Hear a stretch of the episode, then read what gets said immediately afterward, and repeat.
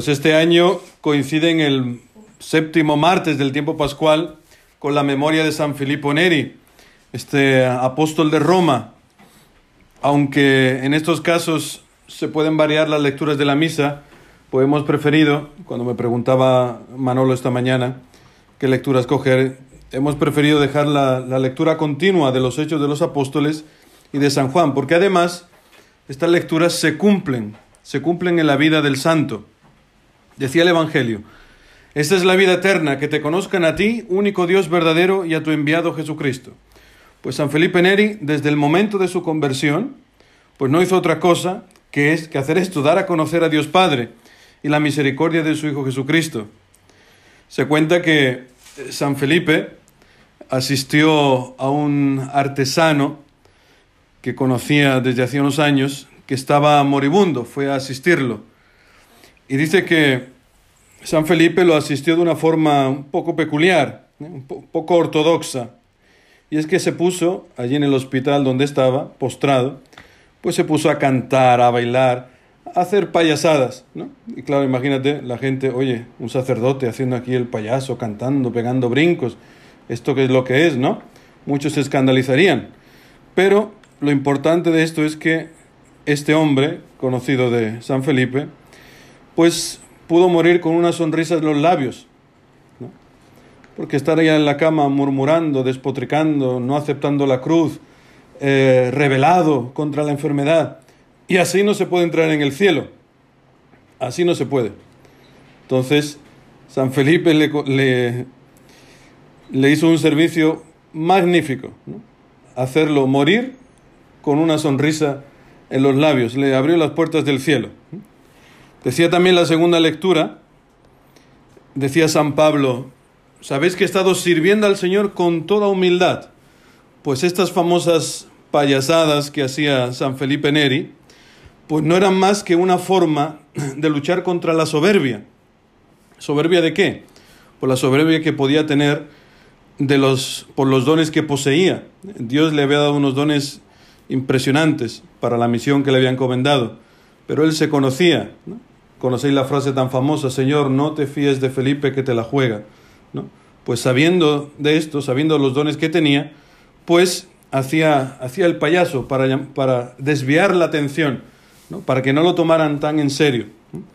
Porque era tanto el amor que tenía por, por Jesucristo que, por ejemplo, sin querer, entraba en éxtasis, un éxtasis profundo.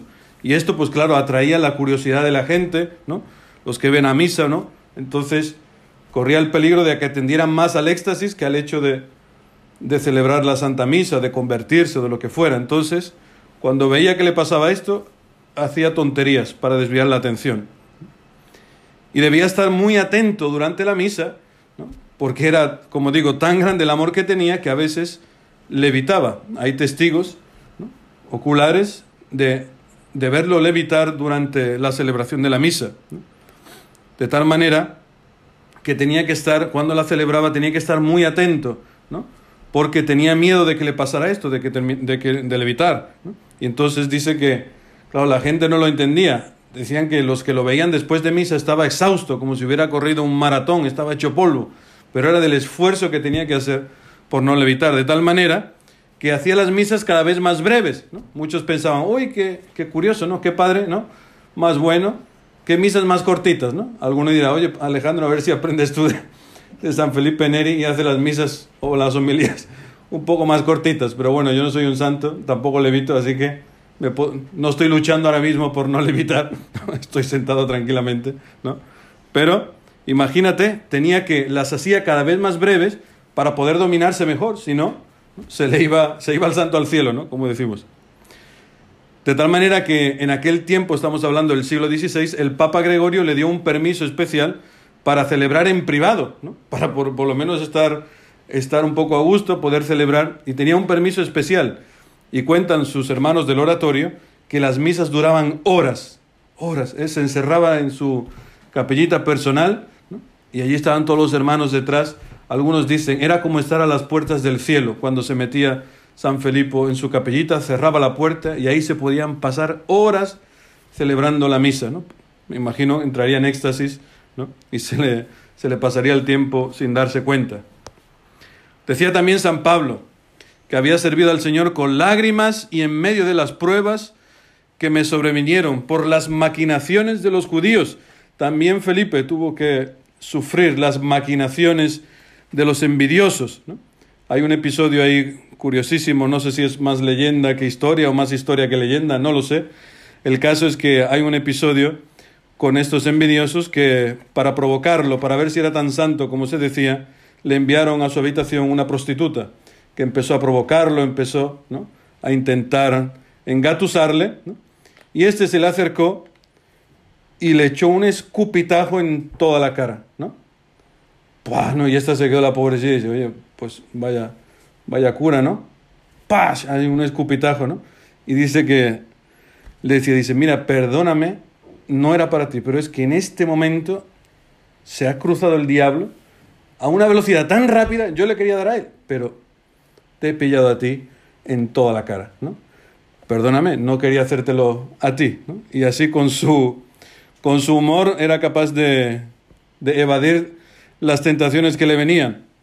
Decía también la lectura, no he omitido por miedo nada de cuantos pudiera aprovechar, predicando y enseñando en público y en privado, dando solemne testimonio tanto a judíos como a griegos, pues a San Felipe recorrían buscando ayuda y consejo desde el Papa, obispos, cardenales, sacerdotes, príncipes de la época, políticos, artistas, incluso santos como San Carlos Borromeo de Milán y San Ignacio de Loyola, fundador de los jesuitas, acudían a él a pedirle consejo. Pero los que se le acercaron de verdad fueron los más humildes del pueblo, los marginados de la sociedad, los jóvenes, los niños, y que acudían a él pues para pedirle ayuda material, espiritual, ánimo, lo que fuera. ¿Y esto por qué? ¿Por qué acudían a él? Pues porque durante 40 años que estuvo viviendo en Roma fue él el primero en acudir a ellos, pero no para pedirles nada, sino acudió a ellos haciendo tradicio, ¿no? diríamos en el camino, yendo en hospitales, en tiendas, almacenes, bancos, lugares públicos, como hacemos nosotros en la, en la tradición. Dejamos el templo para ir a predicar a la calle. ¿no? O sea, fue un adelantado a su tiempo, exhortando a la gente a servir a Dios, a seguir a Jesucristo. Pues en él también se cumple el salmo que hemos cantado, que decía, derramaste en tu heredad, oh Dios, una lluvia copiosa, aliviaste la tierra extenuada, y tu rebaño habitó en la tierra que tu bondad, oh Dios, preparó para los pobres. Él también preparó para los pobres un lugar para su, para su rebaño. Pensando en los más pobres, fundó el oratorio, que funciona hasta hoy. ¿eh? En, toda, en toda Italia es famosísimo, en todas las parroquias. Y tenía incluso que mendigar para mantenerlos, porque no tenía, no tenía nada. Entonces tenía que mendigar para mantener este, este oratorio, donde acogía a todo el mundo. Me acuerdo también de una escena con respecto a esto de San Felipe mendigando, también forma parte de su leyenda, que a mí me hizo mucha gracia, que iba con uno de los chiquillos mendigando por la calle y pues la gente, algunos los trataban mal, ¿no? Oye, danos algo, ¿no? Y este desde un balcón, ¿no? Pues agarró su orinal con todo lo que había dentro, ¿no?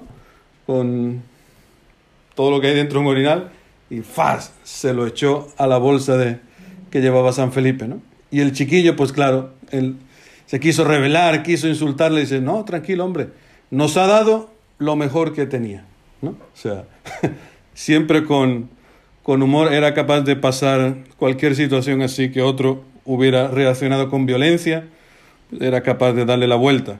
¿no? Y ha dejado también muchísimas frases, ¿no? Por ejemplo, la que le decía a los chiquillos, Sed buenos si podéis. Escrúpulos y melancolía fuera de la casa mía. El hombre que no hace oración es un animal sin palabra. Y otra frase que repetía continuamente, poniéndose la mano en la frente, decía, la santidad cabe en tres dedos de frente. La santidad cabe en tres dedos de frente, como diciendo, que la inteligencia tiene que humillarse a, la, a la fe. Y después lo último que decía esta palabra de los hechos de los apóstoles de San Pablo, pero a mí no me importa la vida, sino completar mi carrera y consumar el ministerio que recibí del Señor Jesús. Esto era lo más importante para él. Y el Señor le concedió despreciar su vida, amar solamente a Jesucristo. Y el Señor le dio un regalito que fue fallecer el día del Corpus Christi, en el 1595. Dice que su médico lo vio tan contento que le dijo, Padre, jamás lo he visto tan alegre. Y dice que él le respondió, qué alegría cuando me dijeron, vamos a la casa del Señor. Sabía ya que, que se iba a morir y estaba contentísimo, porque es, sabéis que para los santos, para la iglesia, el día de, de nuestra muerte es el dies natali, el día de nuestro nacimiento de verdad es el día en que fallecemos en este mundo. Pues bien, hermanos, tenemos hoy un gran intercesor en el cielo. Pasemos ahora a las oraciones de los fieles. Pidámosle al Señor aquello que necesitamos, pero no olvidemos lo que decía San Felipe Neri. Quien quiera algo que no sea Cristo, no sabe lo que quiere. Quien pida algo que no sea Cristo, no sabe lo que pide.